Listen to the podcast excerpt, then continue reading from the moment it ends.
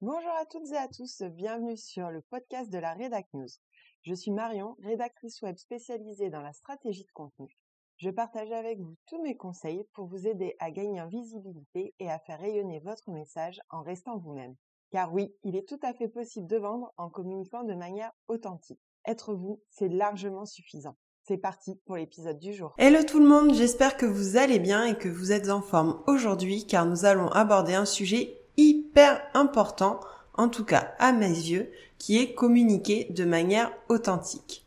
Pourquoi est-ce si important? Tout d'abord parce que authentique, c'est un peu un terme à la mode que l'on voit utiliser un peu partout et parfois, il faut bien le dire, à tort et à travers. Donc aujourd'hui, l'idée, c'est vraiment de savoir de quoi on parle quand on parle d'authenticité et de communication authentique. Parce que clairement, il n'est pas question de faire comme le greenwashing. Ici, il n'y a pas de place pour l'hypocrisie. Pour rappel, le greenwashing, désolé pour mon anglais tout pourri, c'est le fait de communiquer de manière à induire le consommateur en erreur en lui faisant croire que le produit est respectueux de l'environnement bio et ou naturel, en utilisant des techniques un peu subtiles qui vont faire appel à votre inconscient, comme utiliser une palette de couleurs dans les tons verts, mettre des images de nature, de fruits et utiliser des mots comme naturel, etc.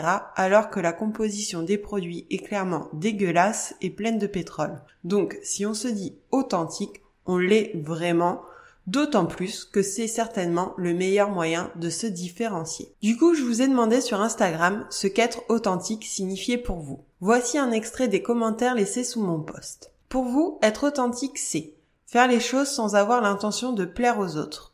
L'authenticité, c'est quand tu es aligné entre ce que tu penses, ce que tu fais, ce que tu dis, sans faux semblant et sans filtre. C'est être soi-même, être vrai, imposer son style, casser les codes et ne pas forcément suivre la tendance. C'est rester soi-même, naturel, même si ça ne plaît pas à tout le monde. Mettre du cœur et beaucoup d'amour dans ce que l'on fait. C'est être soi-même, suivre ma ligne de conduite, même si je sais que parfois rentrer dans les codes m'aurait fait avancer plus vite. Mais mon but est d'être sur la même ligne directrice que mon client et de ne pas faire du business pour le business. Son projet devient un projet commun. Être soi, tout simplement. L'authenticité est également l'une de mes valeurs phares et depuis longtemps. Je conclus toujours mes accompagnements par soyez vrai et authentique. Pour moi, c'est tout simplement être soi, sans tricherie ni faux semblant. Juste être soi. Je ne me pose même pas la question, car je n'ai jamais su faire autrement qu'être authentique.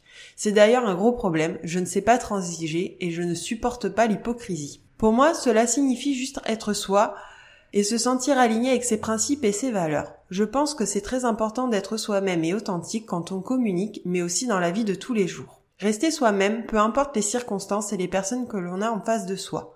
Rester soi-même. Ce panel de réponses vous donne déjà les grandes tendances et un très bon aperçu de ce que le commun des mortels, c'est-à-dire vos clients potentiels, entendent par authentique et donc ce qu'ils attendent d'une communication authentique. De mon côté, voici ce que je peux vous dire. Être authentique et donc faire preuve d'authenticité lorsque l'on communique sur son business, c'est faire preuve de transparence et oser montrer qui l'on est.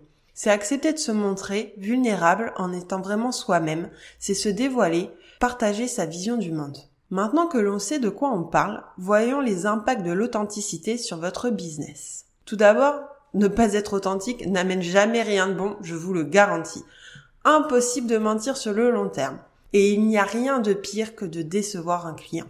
Imaginez ce qu'il ressentira quand il va s'apercevoir que vous n'êtes pas vraiment la personne, le professionnel que vous affirmiez être, c'est un peu comme avoir un date avec un beau brin ténébreux d'un mètre 90 rencontré sur un site de rencontre et le jour J s'apercevoir qu'en fait c'est un petit blond aux yeux bleus. La question n'est pas de savoir s'il est canon ou non, intéressant ou non. Vous vous sentez trahi, vous n'avez pas envie d'en savoir davantage, quelles que soient ses excuses.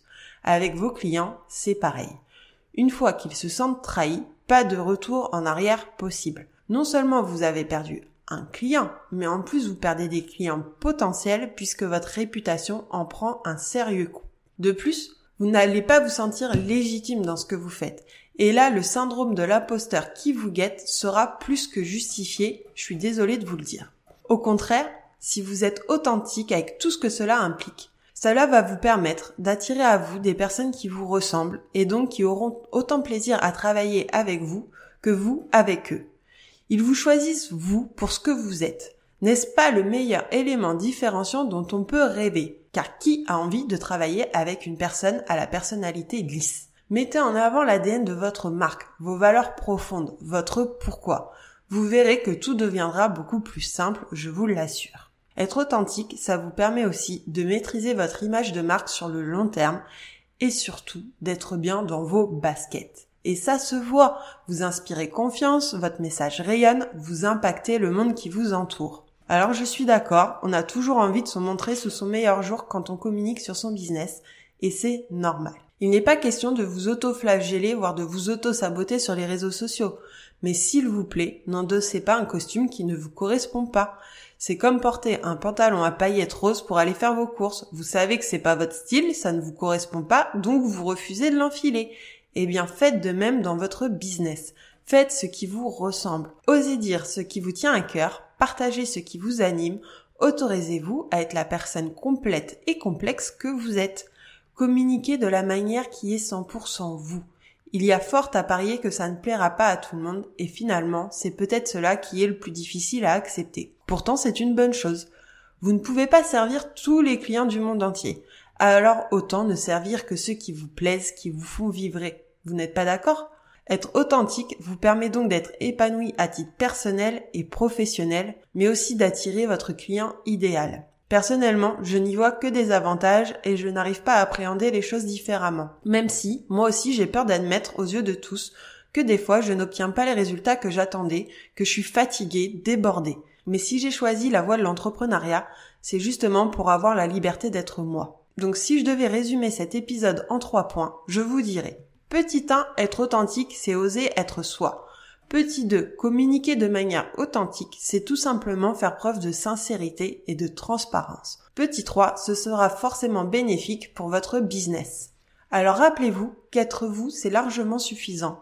Que vous aussi vous avez le droit de briller, alors osez prendre votre place. Je vous souhaite une très belle journée. N'hésitez pas à me dire en commentaire votre vision de la communication authentique et à me rejoindre sur Instagram. Je vous mets le lien dans la description de l'épisode.